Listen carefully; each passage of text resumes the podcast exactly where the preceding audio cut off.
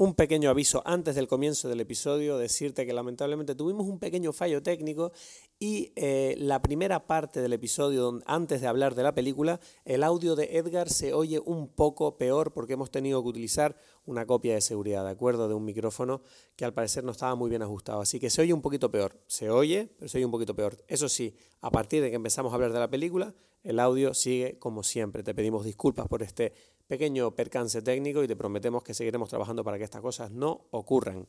Esta es la historia de dos amigos que desearían que les gustara una película que no les convence.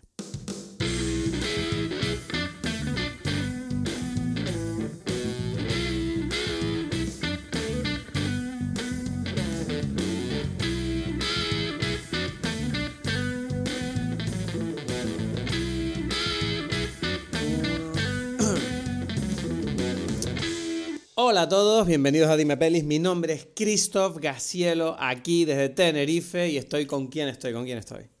Estás con Edgar Aponte, aquí desde Berlín. Edgar Aponte, ¿cómo estás, amigo? ¿Cómo estás? Eh, ¿Tú te suscribiste a Dime Pelis, Edgar? Eh, qué pregunta tan buena, ¿no? Uy, estoy asustado. ¿Te suscribiste, Edgar? Hay que suscribirse a Dime Pelis. ¿Dejaste tu review, Edgar, de este gran podcast? ¿Dejaste? Hay que hacerlo en el momento. ¿Sabes lo que pasa? Es que hay que hacerlo en el momento. ¿Sabes? Es como ahorita. Claro. Porque si no, pasa como me pasó a mí, que se me olvidó. ¿Sabes? Se te olvidó, claro. Yo subí una review, dije, Edgar es un tipo cojonudo, es mi mejor amigo, ¿cómo no voy a hacer un podcast con él? ¿Sabes? O sea que eh, tú también deja una review, si nos estás escuchando, te gusta lo que hacemos, y suscríbete, y síguenos en Instagram, arroba pelis, y escúchanos, escúchanos, sobre todo escúchanos, eso es lo que nos apetece. Gracias, últimamente los números han subido, estoy muy emocionado, Edgar. ¿Viste? Estoy muy contento con los resultados. Eh, yo te dije que iba a pasar, no sé si este año, pero, ¿sabes? Como que... Me encanta que siempre lo dices como, es que esto nos va a cambiar la vida en cualquier momento. Vas a ver, Cristo. En cualquier momento. O sea, yo he visto demasiadas películas aquí sentado que van en sobre momento. eso. Entonces, como, no me lo voy a creer. Claro que sí. Ay, ay, yo no sé si nos va a cambiar la vida o no. Lo que yo sí sé es que no entiendo la película de hoy, Edgar. Hay un problema. Hay un problema aquí con la película de hoy para mí. ¿Por qué? Un problema. ¿Qué pasó? Pero la viste, pues. No la... sí, la vi, pues. Claro que la vi. si, si, no lo había visto. Pero no, no. No la... ah, estoy muy confuso. Yo quiero entrar ya en la película. Es que no me apetece perder más el tiempo. Ajá. Tengo ganas de entrar en la bueno, película. hablar que sí de Todd Field, por ejemplo. Todd Phillips. Todd, Todd Field. Todd Field, el director. Ah, Todd Field, perdón. ¿Sabes qué pasa? Que ahora estoy preocupado de lo, que no, de lo que quieres hablar de esta película. no, no, no.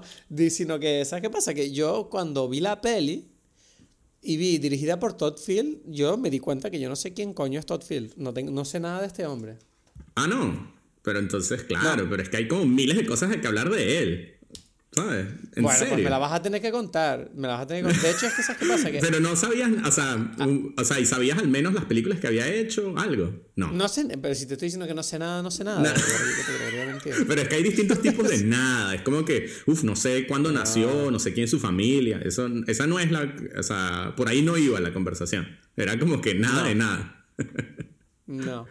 No sé nada de él. No sé nada de él. Ok, ok, O sea, bueno. Estoy mirando este su. Estoy mirando su. Ok, te lo digo, te lo digo aquí rapidito. O sea, este personaje es como un personaje medio mítico. Porque el tipo. Bueno, primero hizo como unas películas, de, o sea, actuó en unas películas, la más importante o la que, en la que más llama la atención, más que la importante es en Ice White Shot, que es el pianista de Ice White Shot, ¿sabes? ¿Te acuerdas?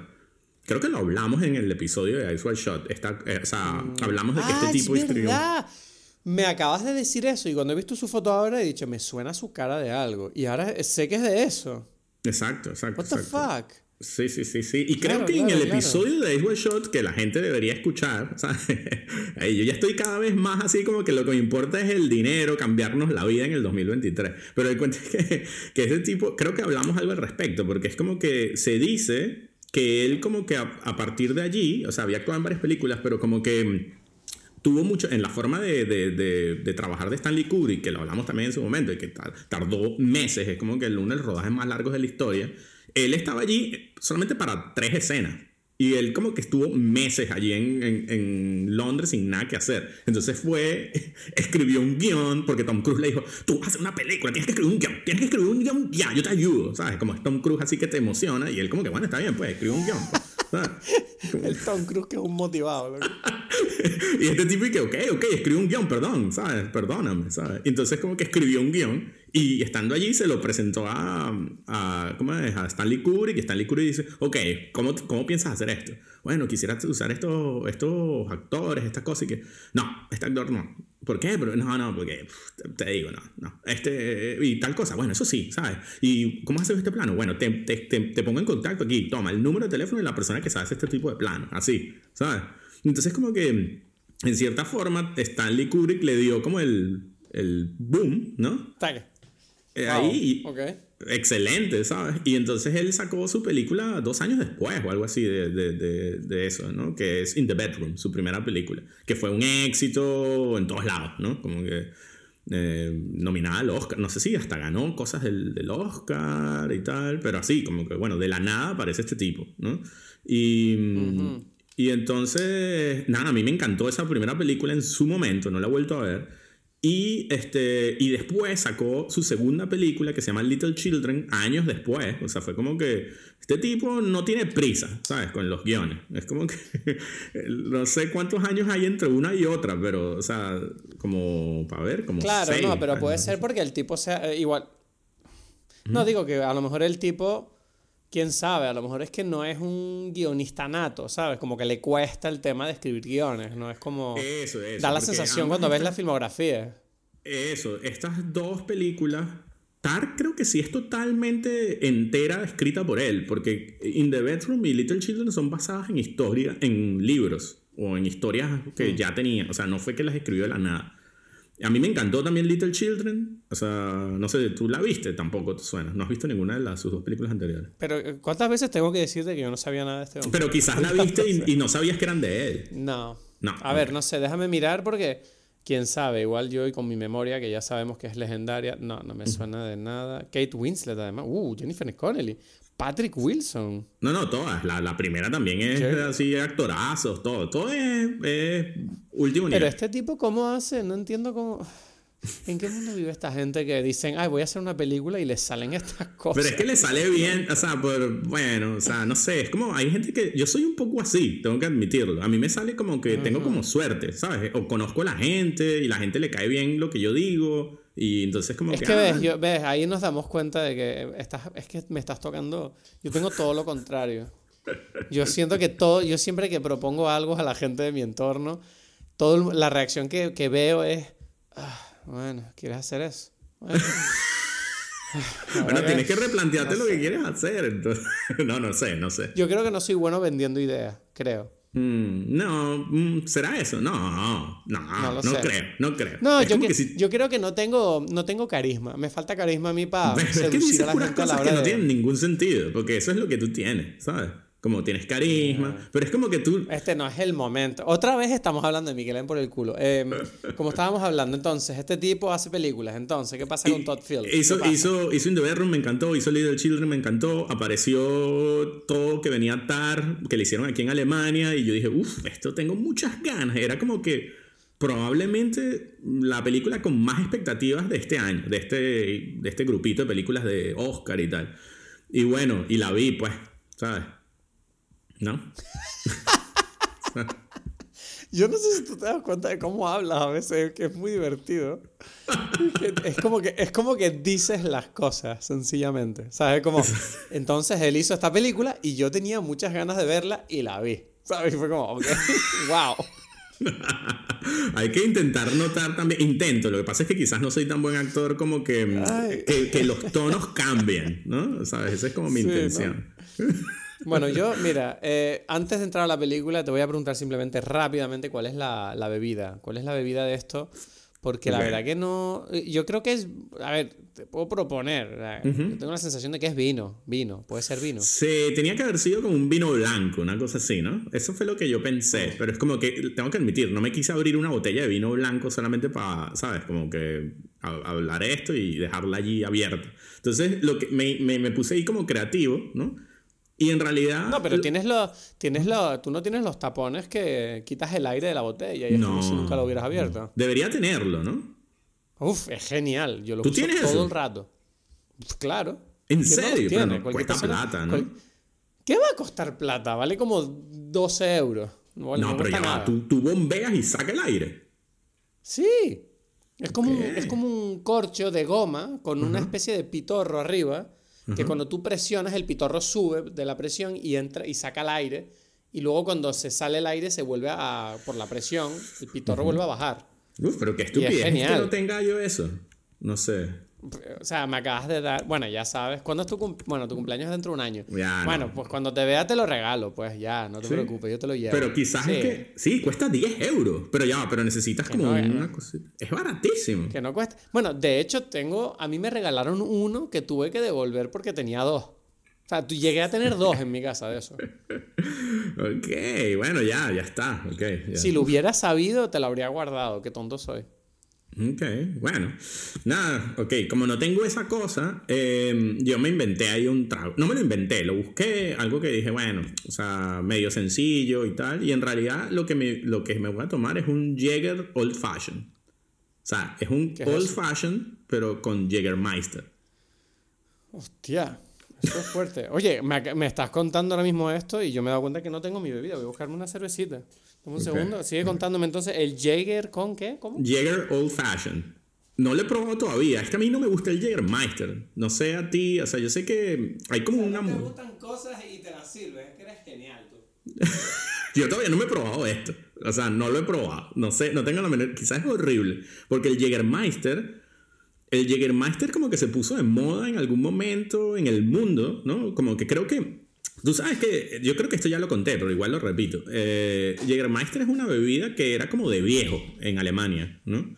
Y. Sí, sí, era. Bueno, eh, eh, de viejos, y no solo de viejos, ¿no? No era como el brebaje de cazadores para no morirse de frío o algo así. Ah, ese es el nombre de la cosa, que quizás es verdad, quizás no. Ah, o sea, esto- pero digamos que hablado, en general es como una cosa que, que una bebida de viejos, así como un típico digestivo, yo qué sé, ¿sabes? Es como que no tiene ningún tipo de, de- de personalidad cool ni nada por el estilo. Pero entonces en algún momento empezaron como que gente del mundo del tecno a, a moverla. O sea, Jägermeister dijo, bueno, vamos a intentar meternos en ese mundito, ¿no? Y empezaron a hacer publicidad y tal. Y, y eso explotó en el mundo y de repente todo el mundo que llega a Alemania es como, vosotros un Jägermeister. Y es como, pero ¿por qué? Nadie le interesa esto. Entonces es gracioso porque en el trabajo en algún momento nos trajeron como una caja de botellas de Jägermeister y todos en el trabajo y que, pero ¿qué mierda es esto? No, nadie toma esta mierda. Entonces todos tenemos botellas, como que yo dije, bueno, me voy a llevar a la casa porque quizás cuando vengan gente a visitar me van a decir, ¿tienes Jägermeister? Y yo, sí, por favor, tómate la entera esa botella. ¿Sabes? Que no me interesa nada. Pero, pero a mí me hace mucha gracia que, claro, se nota demasiado que te hiciste alemán, tú, de verdad te lo digo, porque ¿Por es como qué? que tú te- porque, porque el Jägermeister es como una cosa que te gusta o no te gusta, pero nadie tiene como ese, esa sensación de, de cuando algo que es cutre se pone de moda y te molesta que esté de moda porque es cutre. Y es como, es que en el resto del mundo Jägermeister no es cutre, es como cool, porque es como la botella es bonita, tiene un sabor muy concreto y es como, bueno, a mí nunca me llegó a gustar del todo, pero sí apreciaba el hecho de que nada sabe como el Jägermeister. En ese sentido es como original, ¿sabes? Como, ah, bueno, si estás bebiendo Jägermeister, sabes que estás bebiendo Jägermeister. Yo por lo menos no he bebido tanto como tú y cuando bebo Jäger es especial. Entonces, yo- es que yo creo que el resto del mundo no tiene ese bagaje. De otras cosas que son, que, que son lo mismo, pero... Sea, hay miles Pero de bebidas que tú eres así. alcohólico, verga, claro. Pero bueno, eh, algo que quería decir que me parece oportuno, porque bueno, la película es en Alemania, por eso Jägermeister, me parece que pega con la Ah. idea old fashion también, ¿no? O sea, como... Ajá. Por eso había como otros cócteles con el Jägermeister. Yo dije como que old fashion pega, no sé, para mí. Quizás después lo... Sí, lo- no, y, y- y- y me llama la atención que, eso te lo quería decir antes de, de que se me olvide, que me, me llamó la atención que, claro, toda la película es casi en Berlín y yo no paraba de pensar en ti. Digo, claro, Edgar, esto es su barrio, ¿sabes? Está viendo su barrio en la película. Entonces, Ya, claro, ya, yo, tengo curiosidad por saber, quiero saber Sí. cómo te golpeó la película a ti. Porque yo digo, "Guau, Edgar está viendo ya cosas Edgar está viendo cosas que yo no estoy viendo aquí. Perdón, que es, que, es, que, quiero decir otro comentario con, con, respecto a la cuestión del Jägermeister, ¿no? De, de, que es que... No lo quieres soltar, está demasiado... No, no, no, no, porque es que esto antes de que se me olvide. es que hay como un comentario que pega, o sea, ya dije, bueno, es alemán, pero precisamente pega con la película también, porque hubo una publicidad que, bueno, yo me río mucho. Zack, eh, o sea, es una publicidad de Jägermeister en Estados Unidos, nunca se presentó aquí ni nada. Y entonces es como que él, siempre la pone y dice, bueno, es que esto hay que decirlo siempre, porque es una publicidad donde hay como una fiesta tecno, como te estoy diciendo, ¿no? Y, y toda la gente cool y tal, y aparece como una mujer súper cool, rubia, clásico, y toda la fiesta es con, con cosas de hielo, ¿no? Como que en un mundo, en una, en una un club todo frío y, y, y con estalactitas de hielo, súper cool, ¿no? Digamos, entre comillas. Y entonces como que todos la ven así como que, uff, esta mujer va a probar esto y va a decir algo. Se toma su, su copa de Jägermeister y dice, of course is... dice, con acento horrible alemán, ¿no? Dice como, of course is called, it's German. Y pum, pum, y, y como que, what? Ese es el eslogan de la cosa. Me parece una cosa demasiado absurda, ¿sabes? Entonces. Ay, qué duro. Pega con la película, ¿no? Of course it's o Sea, lo tiene todo para molestar a los alemanes, de verdad. Se nota que dijeron en Jagermeister, bueno, nuestro público no es el alemán. Exacto. Tenemos que vender. Tenemos que vender la alemanidad porque los alemanes se van a molestar, hagamos lo que hagamos, da igual. Uf, te digo una cosa, el cóctel es excelente. Ahí está. me lo acabo de tomar y de verdad que Uf, ahora tiene sentido este, esta botella de Jagermeister en mi casa, te lo digo ya. Pero te digo, una cosa te quería preguntar. Todas las bebidas que tú has hecho para las películas, tú las apuntas, las tienes apuntadas. En mi cabeza. tienes que escribirla, porque si algún día voy para tu casa, a lo mejor me apetece el cóctel de Matrix o algo, ¿sabes? Es verdad. No, sí, ¿sabes qué? Bueno, y quizás es como un buen tie ahorita que este es el 2023, es el, el año del dinero en, en, en Dime Pelis, quizás hay que escribir como un libro. ¿No? Wow, Los cócteles de Dime Pelis. Es verdad, podríamos hacer un ebook. Sí, ¿no? Sí, sí. Y con citas, con de citas de nosotros y tal. Y, es más, Paulina hace como, como, una, como unas eh, ¿sabes? ilustraciones. No está Dime cócteles. Dime cócteles. Así, el, el companionship, siempre hay como esos libros. The Cocktail Companionship to the Mepelis podcast. Así. no, además, en inglés, lo podemos, bueno, y podemos prepararlo para. Podemos hacer como un recopilatorio de las 100 bebidas de los 100 primeros episodios. Uf, ve, por supuesto. ¿sabes? Y además, yo recuerdo que en, los primeros episodios no hiciste cóctel, entonces a lo mejor puedes inventar los cócteles de las películas que faltan. Sí, nadie se va a enterar, o sea, nadie los escucha ahora. No, no, nadie se va a enterar, da igual que, no o sea, pero que, estén, ¿sabes? por eso, por eso. Uf, esto, esto es una ideona, vamos a, vamos a, uf, se nos acaba de ocurrir en directo aquí, acabas de ver historia, porque si, si ese libro sale, fue en el episodio 97, 97 es, ¿no? Estamos en 97, el 97 de Dime Peli. 97, sí. Se acerca el 100. No, perdón, no, perdón, 98. 98. ¿En serio 98? 98. 97 Fire of Love. Hay emoción. Yo me emociono. Así que, uff, queda un episodio más y ya entramos en el los 100, que va a ser una locura. sí. Mm, bueno, vamos a hablar hoy de cosa. Perdón, con respecto a lo de los 100. Tengo la sensación de que yo casi que quisiera repetirlo porque no me acuerdo de la mitad de las cosas que dije. Y no sé si, si, si están bien o no. Bueno, pero no, pero mejor, así lo escuchas el episodio, que lo vas a tener que hacer por trabajo, o sea que te lo vas a pasar bomba. Pero tú te acuerdas de Vamos lo que allá. No me acuerdo. Yo no me acuerdo ni de no, no me acuerdo del nombre de mi madre si no fuera mi madre. vamos allá, vamos allá. Entonces, eh, vamos a hablar de Tar, la película de Todd Field, eh, nuestro querido Todd Field, que tanto queremos. Y eh, va de lo siguiente esta película. La reconocida directora de orquesta Lydia Tarr está a días de grabar la sinfonía que elevará su carrera. Cuando todos los elementos parecen conspirar en su contra, la hija adoptiva de Lydia, Petra, se convierte en un apoyo emocional integral para su madre en apuros. Mm. Vale, tengo que decir una cosa. Tengo que decir una cosa sobre esta sinopsis. Raro. A mí me parece rara esta sinopsis porque pone a Petra en una situación mucho más importante de lo que parece. Sí. Pero te digo una cosa, pero te digo una cosa, cada vez que busqué una sinopsis de esta película, todas eran así. incluso la oficial. Entonces dije, mira, ya, la digo así, pues. No sé qué, coño pasa. Que... Sinopsis, te tengo que decir. Sinopsis.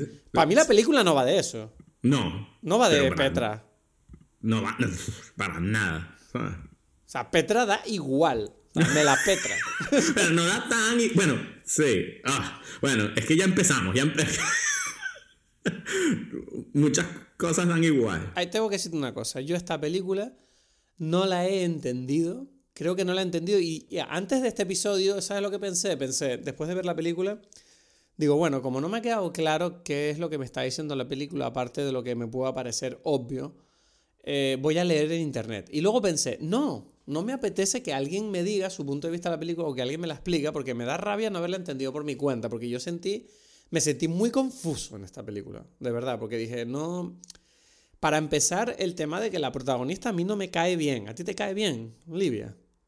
No, no me, no me cae absolutamente mal, pero creo que es un personaje que está hecho de una forma que tiene muchas cosas incómodas, ¿no? O sea, la soberbia con la que te la presentan al principio en su primera entrevista hace que tú te pongas ya un poquito como, bueno, esta mujer se cree mucho, ¿no? Porque si se cree Dios, porque a partir de ella es que comienza todo, ¿no? Eh, no es una posición normalmente como que la forma de crear empatía o, simpatía en el público siempre es como, ah, personas que tienen como debilidades, ¿sabes? Eso es como lo clásico cuando uno escribe un guion, digamos así, tradicional. Y esta persona te la ponen al principio como arrogante, súper, no sé, a pesar de que, bueno, puede ser que sea muy inteligente, ¿no? Pero, pero eso no es como algo de los, las características típicas que te ponen a ti como público de su lado, ¿no? No, yo, yo de hecho es como que sentía que me pesaba eso porque hay una parte de mí que no sé, no, sabía hasta qué punto me parecía interesante ella. ¿Sabes lo que te digo? Yo tuve problemas con, con la película porque no, no le entré al jueguito, siento. Siento que la... Dime. Te quiero preguntar algo, porque es como que, ¿cómo, o sea, esta película cuando tú la viste, tú querías verla, no querías verla? ¿Qué era tu idea original de, de la película?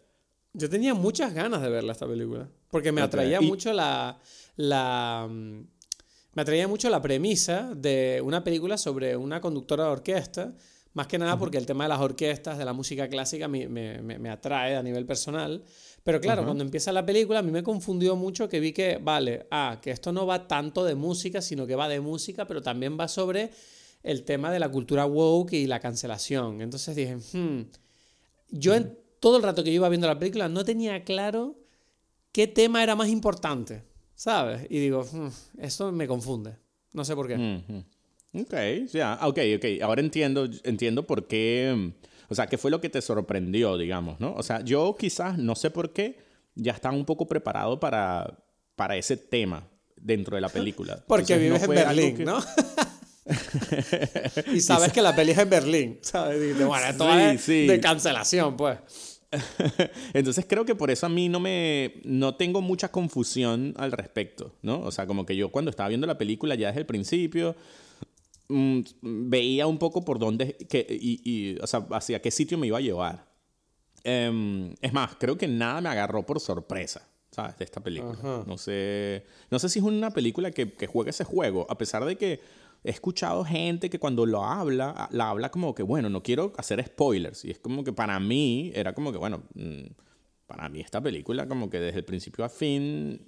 Y por eso también me confundo un poco cuando dices que, que, no se sabe si la entendiste, está más o menos clara, ¿no? A ver, yo, entiendo, yo entiendo que la película lo que te está contando, o sea, entiendo la, la, el punto de empezamos aquí y acabamos aquí. Lo que sí es verdad que todo el rato en la película yo sentía como, bueno, esta tipa es una conductora de orquesta, es soberbia, obviamente es como muy famosa y al mismo tiempo, pues obviamente es un personaje estereotípico del súper famoso que luego tiene un lado oscuro y luego ese lado oscuro le, le, muerde el culo y entonces al final como que esos errores pues la llevan... Pero todo el proceso, ¿sabes? Desde cómo de famosa es ella a cómo surge el problema, a cómo su vida se desmorona, a cómo todas las cosas empiezan a... Siento que la forma en que está contada la película es como con muchas elipsis, ¿sabes? Todo el rato. Y no me... y me molesta. No sé por qué ese estilo de, de narrativa a mí no me... me confunde. Es como, ¿qué pasa aquí? ¿Dónde está su hija? ¿Dónde está su familia? ¿La dejaron? ¿Ya no siguen con ella o sí siguen con ella? Eh, esta tipa sigue trabajando de conductora porque no lo tengo claro. Entonces, claro, es como que la película en cierta forma, está, yo sé que está usando esas elipsis para crear como shock, ¿no? Como sorpresas y giros de guion, como al final. Pero igualmente hay un punto donde yo no sé, es como que me molestaba un poco todo el rato no saber dónde coño estoy. No sé si me explico. ¿Sabes? Porque no ves el desarrollo. Ves que la tipa, por ejemplo, yo qué sé, le, le pasa algo y después no te enseñan las consecuencias de ese algo, sino que te, te, hacen creer que todo está normal hasta que de repente no lo está, ¿sabes? Y es como, ah, ok, todo el rato son como sorpresitas.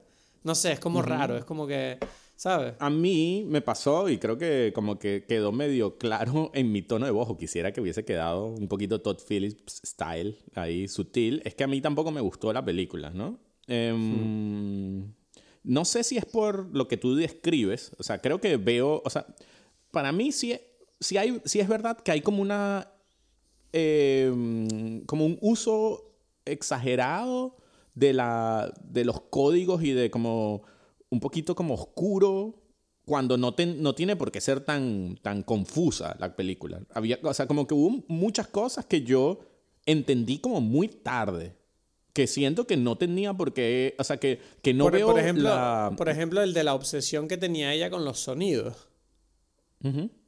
O sea, eso no, eso, eso para mí, eso, no, no sé, o sea, ¿en, qué sentido? ¿Qué, o sea, ¿cuál es la confusión para ti? ¿Qué me está diciendo a mí en la película que la tipa todo el rato está paranoica con los sonidos? Que, que la vida la está persiguiendo y que ella cada vez está más, más paranoica, básicamente, ¿o qué pasa? Porque es una genia de la música.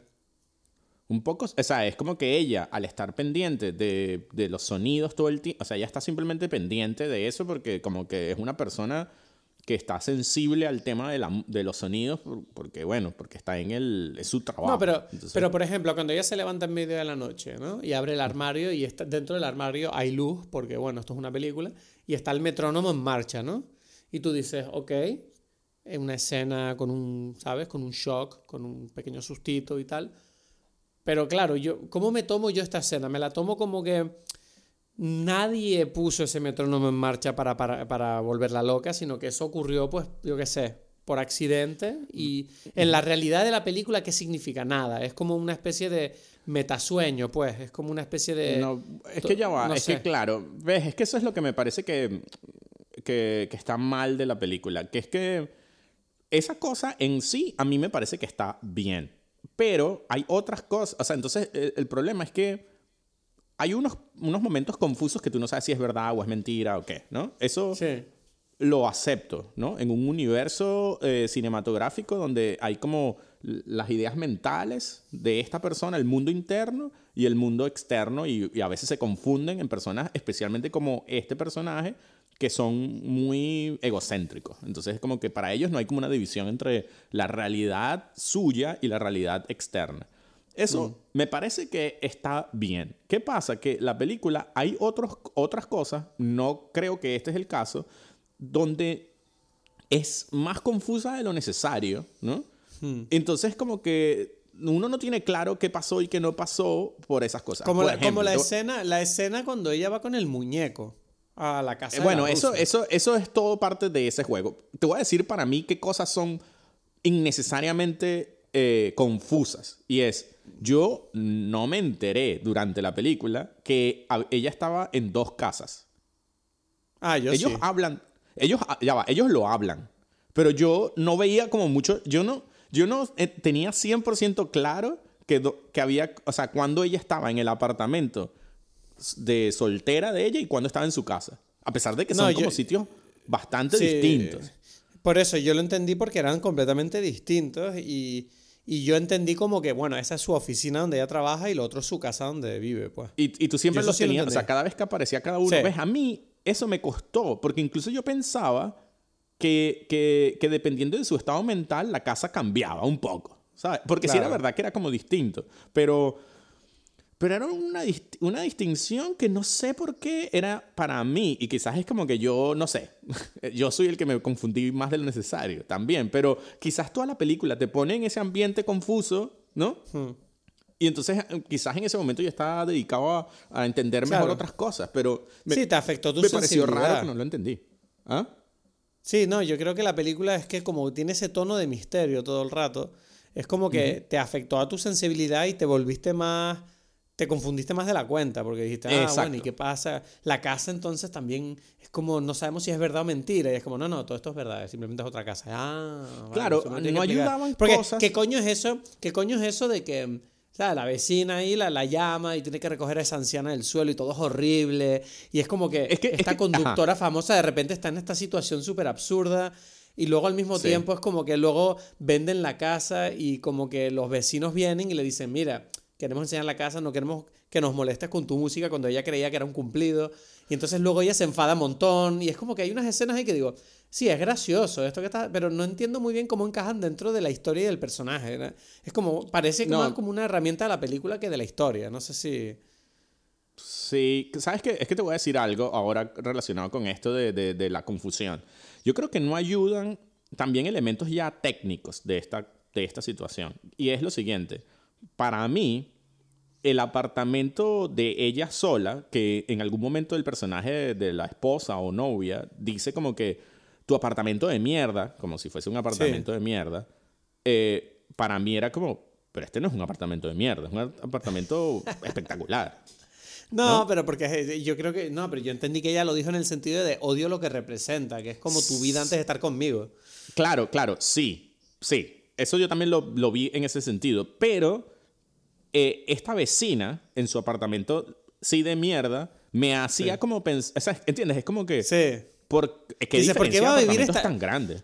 Exacto, sí, porque esta conductora iba a vivir al lado de esta tipa. O sea, estas dos personas viven en el mismo lugar. Y, y, claro, a mí me da la sensación, ¿no? De que la película sí quería decir un poquito y que sí, pero es como un apartamento de mierda. Y es como, pero no lo es. Entonces como que entra unas confusiones y ahí por eso te digo, a nivel técnico, Hmm. Había muchos momentos donde había como contradicción en el mensaje. Y dices, pero ya va. Este apartamento me parece espectacular y no tiene un baño. ¿Sabes? Porque en ese momento ah, ella, se lava, ella se lava la... Es verdad que yo dije, ¿por qué coño se está lavando en la cocina? Es como que no, porque es un apartamento de mierda que no tiene baño. Y es como, what the fuck? Seguro, pero ¿no crees que, no sé? Igual, igual que tampoco se supone que tiene habitación donde dormir y ella duerme como en un sofá, que igual el sofá es rechísimo, pero, pero igual es como raro, ¿sabes? ¿No? Sí, es verdad, no me había fijado en esos detalles. No hay baño y es verdad que no duerme en una habitación ahí, sí. Entonces es como que tú me estás queriendo vender un apartamento de mierda, pero que no es nada mierda, no sé. No es, nada mierda. No es una mierda, claro, claro, claro, claro. y entonces esas cosas añaden a la confusión, ¿sabes? Decir, pero ¿qué es lo que no estoy entendiendo yo? Vale, pero luego, claro, y encima la rusa esa que viene a ensayar con ella, que luego ella la dejan en la que se supone que es su casa, que es como una especie de edificio ocupa, no sé qué coño mierda es esa. Que se supone que es como, que se supone que esta tipa, que ya, ya está en un apartamento de mierda, va al edificio ocupa y es como, eso es incluso más horrible y es como, pero, ¿qué haces ahí? De repente la película pasa, o sea, ya no estás en Berlín y estás como en Kosovo o en Ucrania y en medio de la guerra. O sea, dije, con un perro que te persigue, es como que de repente estás en la jungla. Y yo decía, pero no entiendo nada. Y encima luego ella se cae y me acuerdo que y dije, mierda, todo eso se hizo en la caída. Esta tipa es retrasada. O sea, que si no sabes caerte o qué te pasa.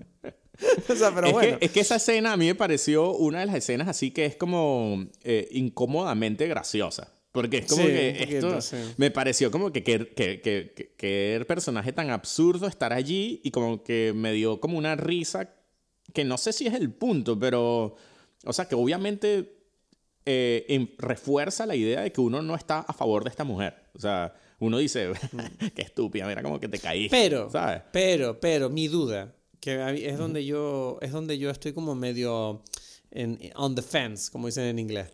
O sea, estoy como medio tenso porque tengo la sensación de que la película me quiere poner en contra de Livia porque ella está en contra de la cancel culture. Yo, tengo, no, no, no, sentí que la película estuviera diciendo que todo esto de la cancelación en ningún momento fuera una cosa horrible.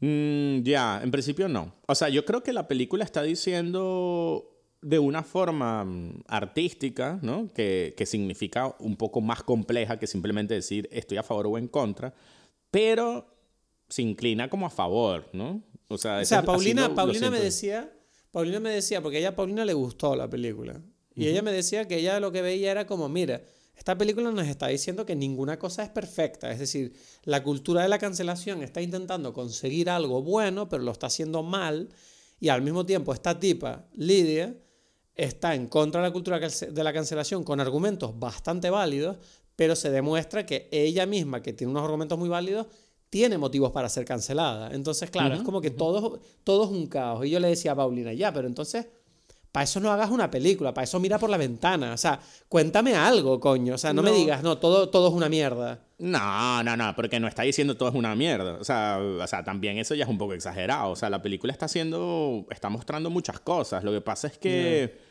Sí, yo creo que, o sea, yo creo que no sé dónde comienzan los errores en, en, en, en la cosa que hace la película y dónde son como intencionados. ¿Sabes? Donde es como, bueno, sí, es caos.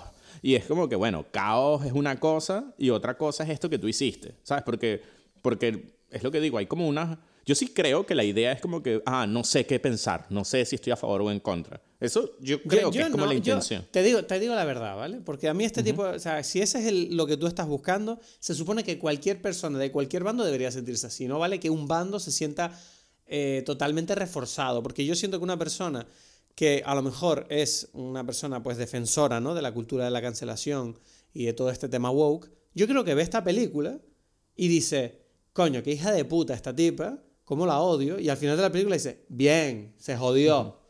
La cultura woke es buena.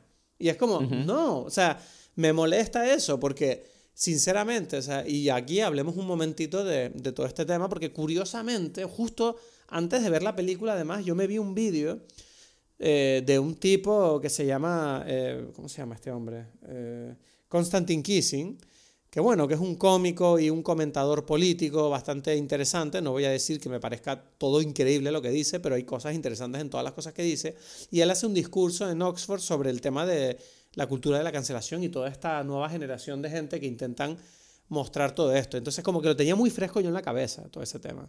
Y yo pensaba, yo tengo bastante claro que igual que, sabes, la sociedad antes no era perfecta y hay cosas que mejorar, sí siento que las herramientas que se están utilizando para mejorar hoy en día me parecen en muchas ocasiones bastante mm, detrimentales para el futuro de la sociedad, ¿sabes? Porque creo que toda esta cultura woke que la película trata, ¿no? Y que en cierta forma me molesta decirlo, pero como que siento que la justifica, eh, creo que es una cultura que, en primer lugar, tal y como dice Livia, de hecho, es una cultura que mm, persigue destruir la discriminación a través de la propia discriminación. Lo único que es, es como que quieren cambiar una discriminación por otra. Y es como, no, queremos hacer la discriminación que nos gusta a nosotros. Y a mí me molesta eso, porque yo defiendo tratar a las personas por su carácter y su comportamiento y su, ¿sabes? Y sus opiniones, no por el color de su eh, piel o por su clase social, ¿sabes? Que entiendo que es más complicado lo que parece todo este tema y no vamos a entrar en detalle. Pero la cuestión es que a mí. No, esa o sea, es mi, esa, ver, tú, es mi creencia. Tú asumes que eso es lo que dice la película y tú ya estás reaccionando. No, no, no. Y entonces es lo que, no, no, yo te estoy diciendo simplemente que, habiendo dicho que esta es mi opinión, viendo esta película, la sensación que tengo es como. Vale, esta película está diciendo que hay que ser woke y que está bien porque los que están en contra de los woke son unos cabrones que en realidad están ocultando cosas que jodieron a gente, pues. Y es como. No, no, no, no estoy de acuerdo con eso. Yo. yo me atrevo a decir, ahí como que eso es tú poniéndole cosas a la película que no están allí necesariamente. Vale, pues entonces explícame, explícame en qué sentido. No, es que no lo puedo explicar porque no lo puedo explicar porque en mi punto es que la película tampoco dice nada claro, ¿no? O sea, yo pues creo que la película pretende, o sea, y estoy contando, estoy intentando como decir otra vez que son dos cosas. Yo creo que la intención era hacer como o sea, decir, bueno, hay pros y contras de esta cosa, ¿no? Es como que mm, ser un poquito como una visión de que, bueno, esto sucede, qué significa para, la, para el artista, qué significa para el público, qué significa para, para las personas afectadas, etcétera, etcétera. Yo creo que lo que pasa es que, esa, que, que no termina de ser buena en esa idea porque es muy confusa a muchos niveles. ¿Sabes? Entonces, no necesariamente al nivel de que, bueno, pero es que la realidad es confusa. No. Sino como a, niveles prácticos. ¿Sabes? Y, y entonces eso no le hace bien a la película. Y es como curioso porque todo el mundo le encanta. Y yo creo que a todo el mundo. Vamos ahí, a ver, ahí has dicho lo que ahí has dicho lo que me preocupa. Que es que. O sea, por eso me sienta mal esta película. Te preocupa porque, vamos a ver, te preocupa porque tú crees que todo el mundo está viendo lo mismo y en realidad no. Y eso es como que lo bueno del arte. Pero en realidad, o sea, es que, es que son como dos niveles de conversación. A todo el mundo le gusta porque sienten que la película está tocando temas que son interesantes de tocar, ¿no? Y es como que, y lo está haciendo de una forma, no, en realidad, no de una forma como aleccionadora y está queriendo explicar, decir, es que es tal cosa o es esta, otra. Entonces, ¿Tú sientes que la película no es aleccionadora? Eh, sí. O sea, que no... yo, la, yo, la, siento aleccionadora. ¿Cuál es la lección? que woke culture está guay y se merecen las personas ¿En qué momento tú sientes que eso está bien? Porque la, película, porque la película te presenta un personaje que literalmente al principio de la película, por lo menos yo lo sentí así, desmonta las nociones woke con argumentos que además son bastante buenos, pero luego la película se pasa toda la película diciéndote, esta persona que dijo estas cosas que a ti te parecen tan razonables, en realidad es una hija de la gran puta, que merece acabar en un agujero. Y entonces, claro, lo que yo siento que me dice la película haciendo eso es eh, cualquier persona que esté en contra de la cultura woke en realidad es porque merece estar cancelada. Es lo que te digo. yo, siento, que tú estás poniendo más de, ti que, de la de la cosa porque la película no es... Quisiera que fuese más clara yo también. Entiendo, pero no entiendo, lo es. entiendo, entiendo lo que O sea, lo digo por lo siguiente. O sea, vamos a ver. Es como que eh, o sea, también la película está diciendo, esta mujer tiene unos sentimientos, tiene unos, unos feelings, ha vivido una historia, ¿sabes? Que, que, que, hay que entender. Sea, la película también está diciendo eso y, y la pone como bastante vulnerable al final. Y no, no es necesariamente en forma de, de burla. O sea, el final no es un final de bien jódete, es un final de que te da como una especie de tristeza, ¿sabes? De Uf, este tipo, bueno, lo hizo mal, ¿sabes? O sea, no, no, es como que lo hizo bien, pero como que, oye, ¿sabes? Ahora, ahora me siento como que me da pena, ¿sabes? No me em, dio pena. No, pero porque tampoco te dio mucha. Bueno, no sé, es que la odiaste mucho al principio. Sí, pero te dije. Que la odié mucho, o sea, la odiaste por cosas que yo siento que no. que no necesariamente son odiables. O sea. Claro. O sea, cuando tú dices lo de los créditos, por ejemplo, es como que es algo que no hay nada para odiar allí en mí. Y ya si eso ya te pone, es como que interesante, ¿sabes? Y yo tengo que decir, yo tengo que decir, yo tengo que decir que es interesante que yo odie tanto a, a Basándose en el hecho de que ella ya tenía un golpe de ventaja conmigo, y es el hecho de que está interpretada por Kate Blanchett, de quien yo tengo un fucking crush. Y es como increíble, o sea, en ese sentido yo me tengo que quitar el sombrero y decir, bueno, esta mujer es increíble porque Fíjate si es buena actriz, que la odio en esta película, cuando a mí todas las películas que sale Kate Blanchett es como Kate Blanchett es increíble, me da igual lo que haga. Y la odié, la odié, la odié. Claro, no, pero es que el personaje, el personaje es alguien, otra vez, como odiable. Ahora, eh, o sea, vamos a ver, y ahí, o sea, yo siento que, la, que el problema más bien es que la confusión a ti te refuerza tu idea, y yo estoy de acuerdo en eso. Ese es el problema. O sea, porque, por ejemplo, la película no termina de, dejar claro qué tan buena es ella como músico. Bueno, no, yo creo que sí. Yo sí siento que dice que lo es porque, mira, lo ves. Yo sí sentí que ella era buena. Primero porque te lo pone bastante claro con esto del compañero de profesión este que todo el rato quiere que le dé sus notas y es como es que tú eres increíble, déjame ver cómo lo hace. Luego tienes al otro tipo que es como su mentor, que todo el rato dice es que tú eres mi mejor alumna. Y luego tienes a alguien más también como que todo el mundo la trata con... Yo sí siento que la película te crea esa sensación. Es que ese es el problema. Ok, me acabas de dar... Estás describiendo con la supuesta solución en lo que para mí es el problema de la película. La película es, demasiado eh, lo que se dice de alguien. Ajá. ¿Sabes? Toda la película es... Bueno, o sea, esta tipa es increíble. Todo el mundo dice, es increíble. Y es como que, vale. ok, pero yo no sé si esta es tu opinión o no. O sea, y yo sé que hay como una dificultad intrínseca en, en, las películas donde te muestran, a mí siempre me pasa, que si músicos o actores, por ejemplo, y que vamos a ver cómo está actuando esta persona. Y tú dices, es muy, o sea, es como raro, es como que, ah, ok, esa es una gran actuación. o, o es una mala actuación. O sea, como que eh, eh, normalmente cuando yo veo una película donde voy a juzgar cómo alguien hace algo, especialmente artístico, yo siempre estoy como que, ¿y eso fue bueno o fue malo? ¿No? especialmente cuando es increíble, ¿sabes? Es como que, bueno, llegó el momento donde esta cantante va a cantar y es como que tengo que ver como que necesito que la película muestre las reacciones de las personas para decir, ah, es que lo está haciendo muy bien, ¿sabes? Sí, si no, Pero, pero a ti tú lo necesitaste en la peli de Elvis, por ejemplo. Em, em, no, pero, pero no es. No, o sea, vamos a ver, es cuando. Eh, eh, con respecto a qué, en qué momento. O sea, me refiero a. Cuando él empieza a, cantar y a bailar la primera escena que las mujeres se vuelven empiezan a gritar. No, claro, porque tú mismo me dijiste, tú mismo me dijiste como, uff, se me pusieron los pelos de punta. Es verdad, ¿Sabes? Entonces, claro, yo digo. Y, y, Austin Butler es Austin Butler haciéndolo, pues. es verdad, es verdad. Bueno, ves, ese es un buen ejemplo, pero quiero decir, es como. Y yo lo dije en su momento, creo que es un, una de las mejores cosas de esa película. Siento que es difícil. Ahora bien, esta película tiene muchas, pero muchas cosas, no solamente con respecto a la música, que son porque alguien lo dijo. ¿Sabes? no, pero ¿sabes qué pasa? Yo tengo que asumir esto como, como una verdad. Solamente la película está llena de cosas así. No, pero, pero déjame decirte una cosa.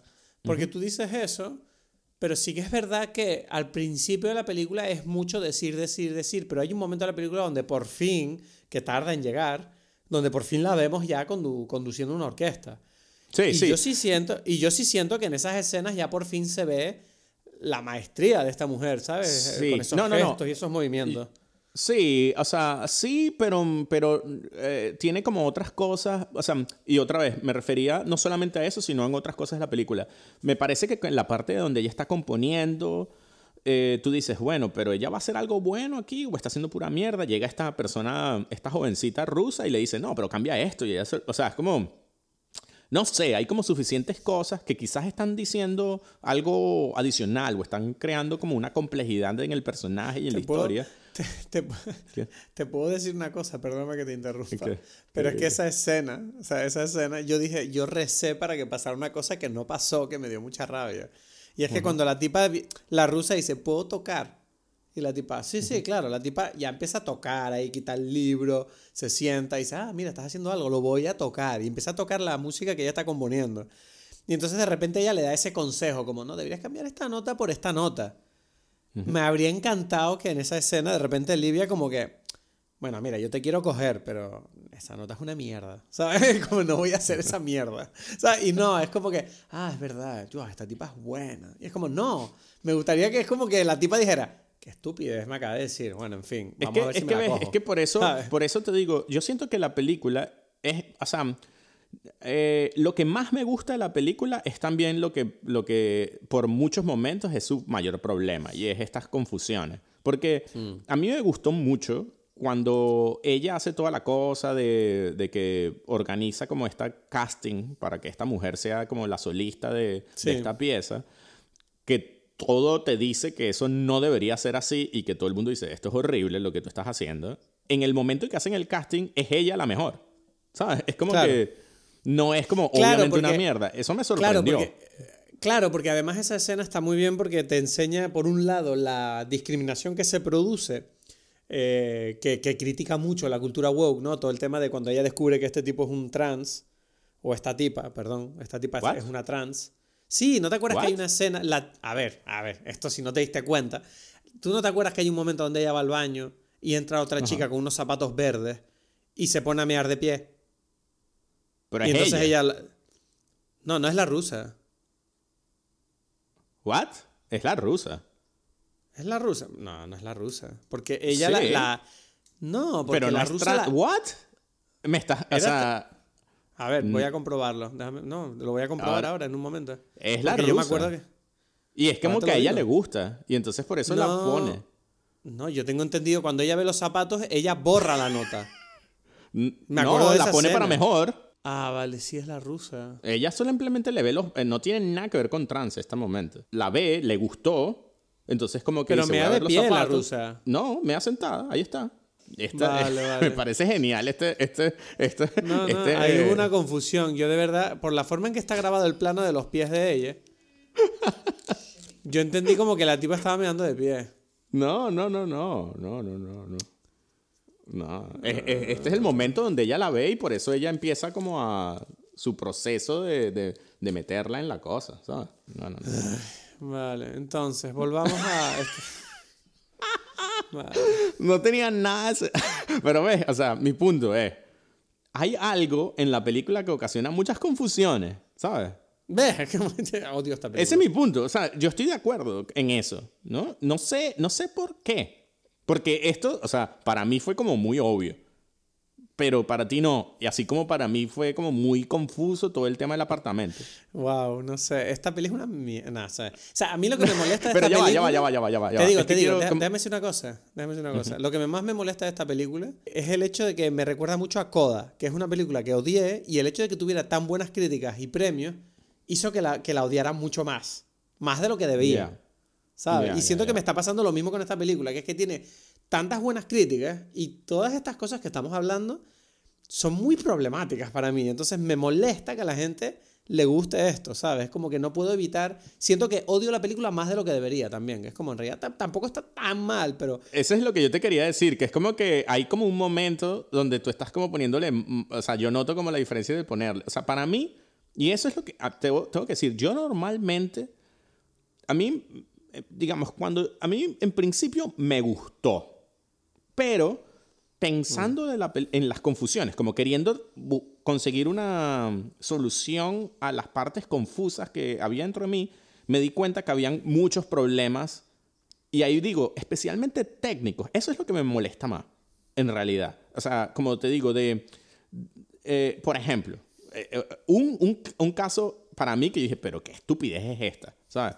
Cuando ella tiene su asistente, ¿no? Y esa asistente, ella la eh, bueno, no la vota, ella, eh, la asistente se va, ¿no? Porque, bueno, porque ya no cumple con, con una, un plan que tenían, no sé, tácito. Te, entonces, cuando ella te refieres al de, te refieres al de, nombrar la directora de no sé qué. Exacto, exacto, como que ese plan tácito que no se cumple le molesta a ella y ella se va y desaparece de la película. Lo cual no, pero yo siento que también, no, yo, yo siento que ella también se va no solo por eso, sino porque ella la considera la culpable de que la otra tipa se suicidara. No, no la considera. O sea, porque lo podría haber dicho. Ella podría haberla. Eh, pero ella, ella, claramente, en la escena donde ella está llorando por la muerte de la otra tipa, yo tengo la sensación de que a ella no le gusta mucho ver la reacción no, de ella. Pero, pero, no, no, no, no, no, ya va. No le gusta, pero vamos a ver, si de verdad le parece que que, está en contra de ella, la, denuncia y la mete presa, ¿sabes? Porque ella tiene todas las pruebas.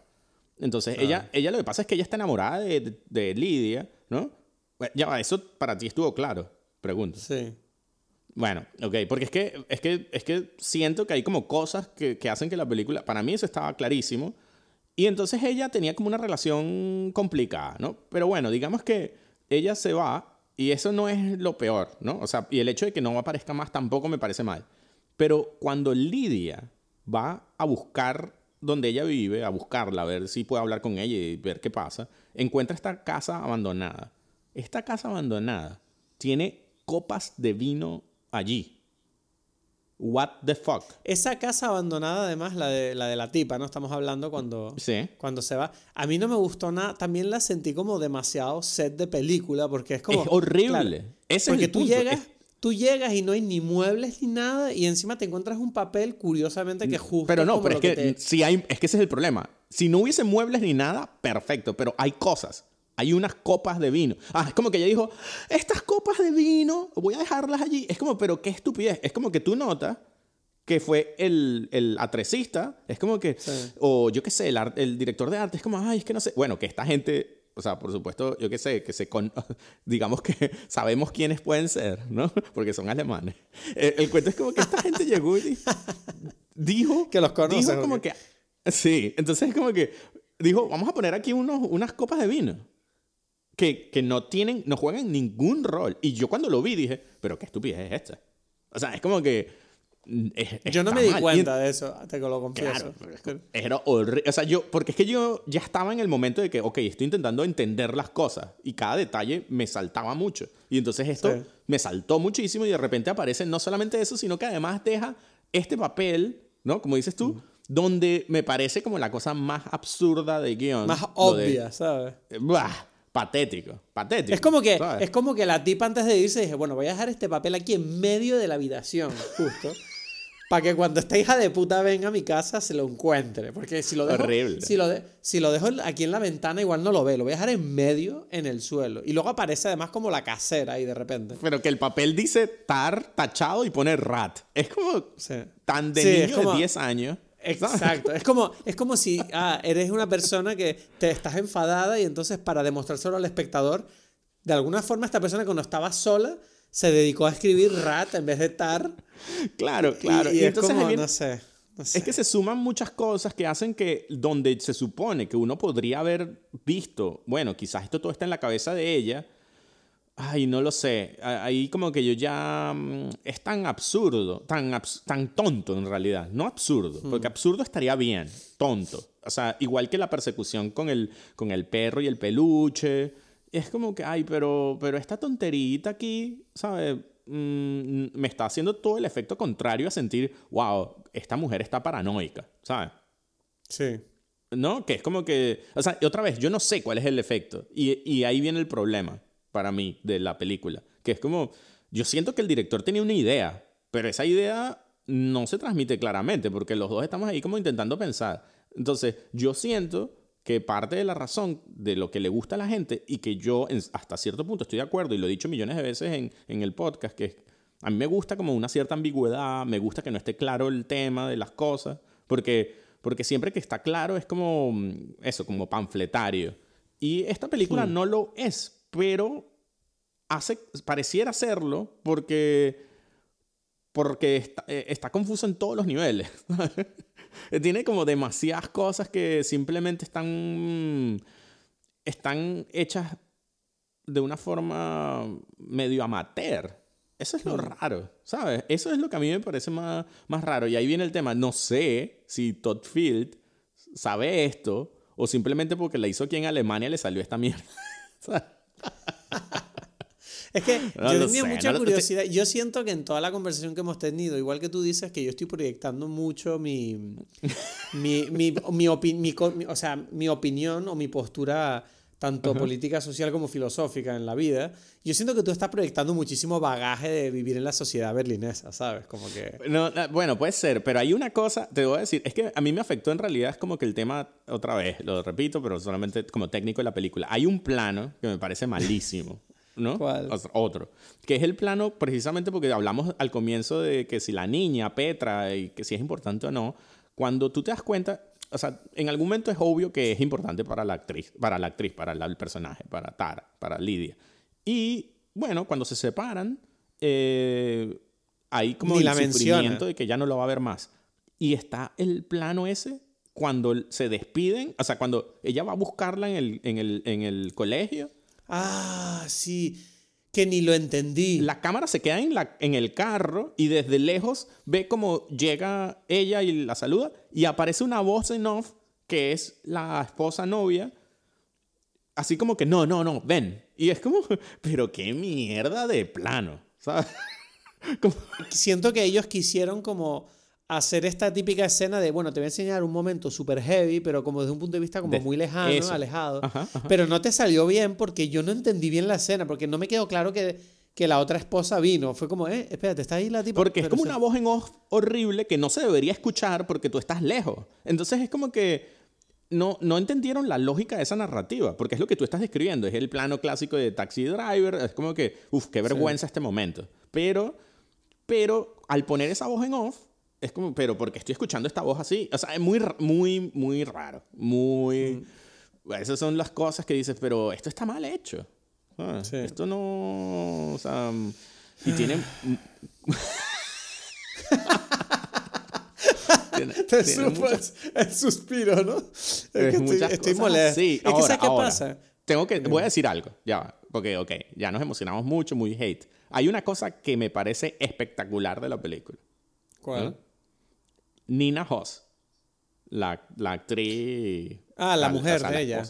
Ajá. Sí, lo hace espectacular. Sí, lo, hace muy bien. Eh, lo hace tan bien que Kate Blanchett, que por supuesto lo hace bien, ¿sabes? Porque Kate Blanchett viene a ser, para mí, esta película, si no fuese Kate Blanchett, es como, este es como el Joker de Kate Blanchett, ¿sabes? si no fuese Kate Blanchett, esta película sería horrible. ¿Sabes? Sí, puede ser. Pero ella es tan genial. ¿Cómo? Sí, no, que podría ser. Esto con un mal actor es horrible. Es, horrible. Esta, esta, película, solamente estamos hablando de ella porque Kate Blanchett es increíble y lo hace espectacular. Ahora bien, Nina Hoss lo hace tan espectacular que, que, que compite con Kate Blanchett que toda la película es sobre ella. Y Nina Hoss sale, yo qué sé, en unas escenitas. Y en cada escena, y ella solamente, ella no dice nada.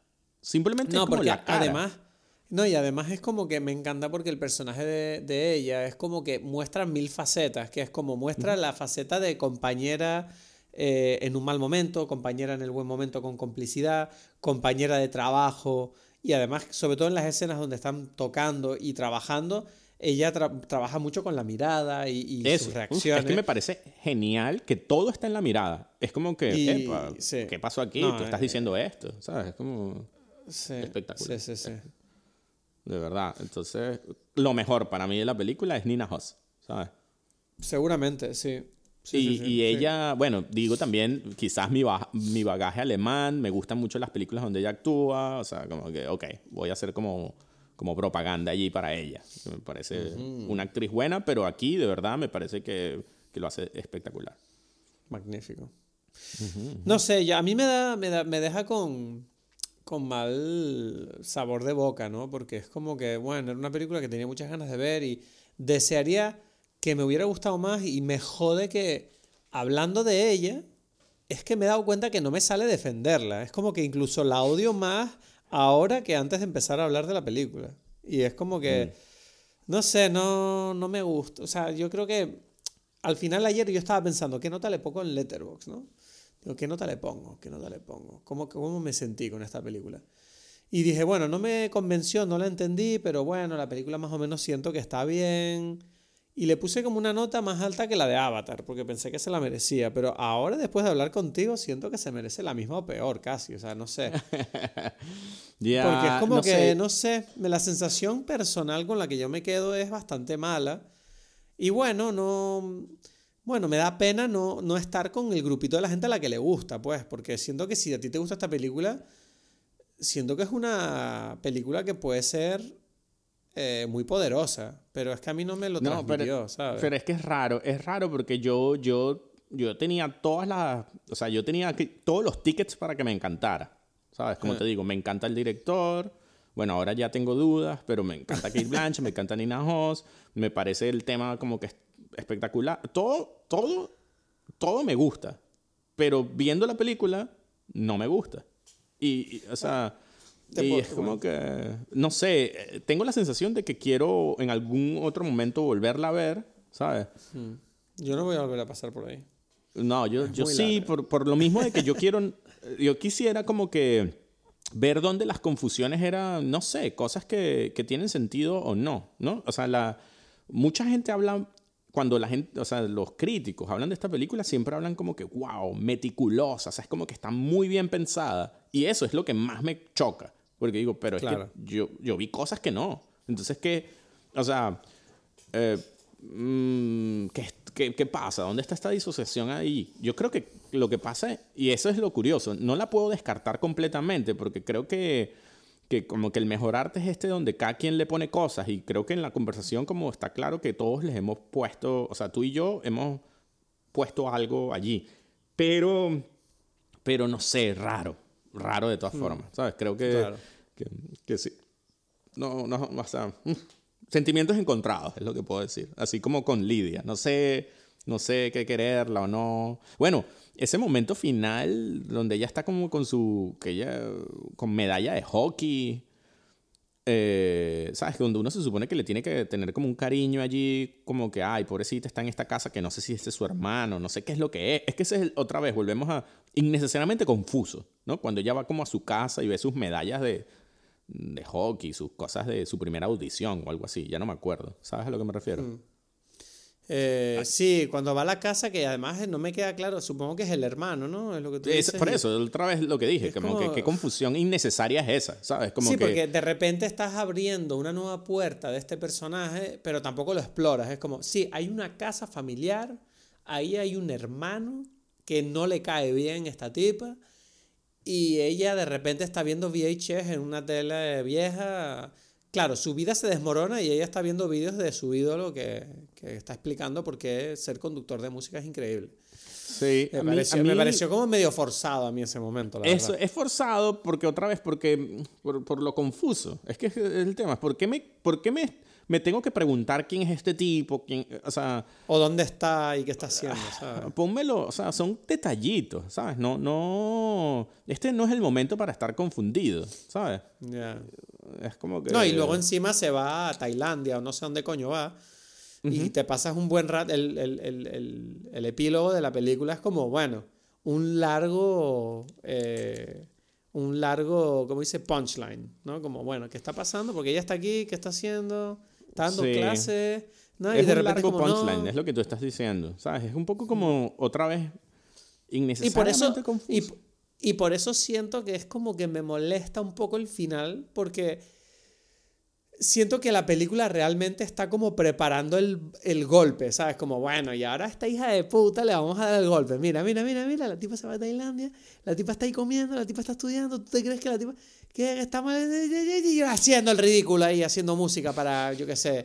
Y es como, ¿sabes? Y es como que me molesta porque siento que es como todos los woke people aplaudiendo, como, bravo, que se joda, que se joda ahí, ahí. Ya, quizás como, no quizás sé. es verdad, o sea, no sé. No o sea, se siente como un punchline, es verdad. Sí, es como, bueno, ya, mira, que yo es ridícula haciendo música para gente disfrazada. Y es como, eh, no sé, Ya, no sé, a mí no me gusta eso. No sé.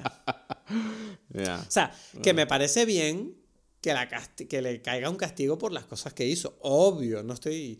Pero no me gusta la forma en que la película, de, algún- de una cierta forma, siento que se burla de Lidia al final. Y es como... No, deberíamos estar como preguntándonos qué complicado es el mundo, no estar riéndonos de un, de un perdedor, ¿sabes? A mí eso Ya, no me convence. Quizás eso es lo que le gusta a la gente, quizás. No lo- o sea, Claro. bueno, no sé, es un buen, buen punto. Eso es lo que no- le gusta a la no- gente que cancela, yo siento, ¿sabes? No sé, no sé. No, o sea, no había pensado en la forma en que está construido ese final, que sí es verdad que es como de punchline. O sea, es verdad. Eso Hmm. tienes razón. Bueno, No sé, mira, ya está, ya hablamos lo suficiente, yo creo. esta Sí, sí, ya está. Ya está, Hablamos ya lo está. suficiente. Ha estado, es interesante verla y la recomiendo para que la gente la vea, para que, bueno, descubran cuál es su punto de vista de la misma, porque la verdad que sí es lo de verdad lo que tú dices, que es como, siento que cada persona que la ve ve algo distinto, entonces eso sí que es Bueno, interesante. sí, Recomendaciones. Ajá, pero una recomendación de verdad tienes o no tienes? Yo tengo una, pero no una que haya visto recientemente, pero sí una que yo no paraba de tener en la cabeza mientras veía esta película. Ok, ¿cuál es? ¿Cuál es? ¿Cuál es? La peli que me ha venido a mí a la cabeza viendo esta película es Amadeus. Ok, ok. Ah, tú querías como un Amadeus, ahora estoy entendiendo. Exacto. Yo estaba como viendo esto y digo, bueno, quiero epicidad. ¿Dónde está aquí lo fuerte? Y es como, ah, me quedé con ganas de más música, más, más sufrimiento por la canción, no sé, algo. Uf, ¿sabes qué? Me estás, me estás haciendo cambiar a último momento mi película recomendada. ¿Sabes? ¿Por qué? Porque ¿sabes cuál es? Una de las mis películas que no sé si, si, si ahora mantendría su estatus si la viese hoy en día, pero cuando la vi es como que una película que me impactó eh, mucho y que me hizo pensar como que, ok, quizás quiero ser, o sea, quiero trabajar en cine, quiero dirigir, eh, o sea, quiero trabajar en esto. Y es, eh, la película se llama Immortal Beloved, que es, eh, eh, ¿cómo se llama? Es, es una especie de historia sobre Beethoven. O sea, Gary Oldman interpreta a Beethoven. Ajá. ¿Tú la has visto? No, la- no, no la he visto. Es una película de 1994. Gary Oldman es Beethoven. Y, es cuando se está volviendo ya, está quedándose sordo. Y, y bueno, la historia en realidad es. Es como una carta de, que descubren. Una carta de amor, se supone. Que escribió, creo que Beethoven. Y entonces es como que la gente. Es un poquito. Como que el estilo de Citizen Kane, como que buscando, epa, pero ¿qué es esto? ¿Quién es este amor de, de Beethoven? Porque como que no se conoció. Y entonces intentan entender de dónde viene y qué es esto, ¿no? A mí recuerdo que esa película me encantó en su momento, Mm, interesante. pero quizás la veo hoy y digo, qué porquería. ¿sabes? Qué porquería. Bueno, me encanta tu recomendación, entonces. Como una recomendación a los wild card, ¿sabes? Como no sabes Pero porque me encanta, o sea, porque de verdad no puedo negar como el impacto que tuvo en su momento y tengo como escenas muy claras en mi cabeza que me parecieron espectaculares. ¿Sabes? Porque, porque contaba a través de, de, o sea, de imágenes y con la música, o sea, con, de imágenes que ponían como que sentido a la música de Beethoven, ¿sabes? Ajá. Eso fue, digamos que con esa idea fue la que me, me, me, enganchó y me dijo sentir, ok, esto es lo que yo quiero, o sea, me encanta esto como, como cine, ¿sabes? Magnífico. Oye, pues... No sé, además, esa película él la hizo más o menos. Ah, bueno, fue la peli después de León. Eh, exacto. Fue la peli que hizo justo después de León. O sea, que interesante. Que para mí León es como casi la mejor de. Bueno, es que este tipo, Gary Oldman, ha hecho muchas películas. También hizo Basquiat. En ese momento, para mí, o sea, bueno, influido un poco por la película también. Eh, pensé que Gary Oldman era el mejor actor de la historia, ¿sabes? Un quinto elemento, que a ti no te gusta, pero me parece increíble. Ya, ya, ya, ya, sé por qué no, para no me ya con eso, me molesta, me molesta. Pero es que no es buena, ¿sabes? Es buenísima, cállate, por Dios. Yo puedo aceptar León, ¿sabes? Puedo aceptarla. No, pues ¿cómo que puedes aceptarlo, sabes? Perdona. ¿Cómo que puedes? Yo sí que puedo meterte un puñete, ¿sabes? Muchas gracias por estar con nosotros una semana más. Espero que te haya gustado el episodio. Recuerda por favor suscribirte y dejarnos una review si te gusta lo que estamos haciendo. Y nada más, eh, la semana que viene puede que hablemos de The Fablemans, pero no lo tengo confirmado. Pero bueno, vétela, es una gran película. Nos vemos la semana que viene en Dime Peli.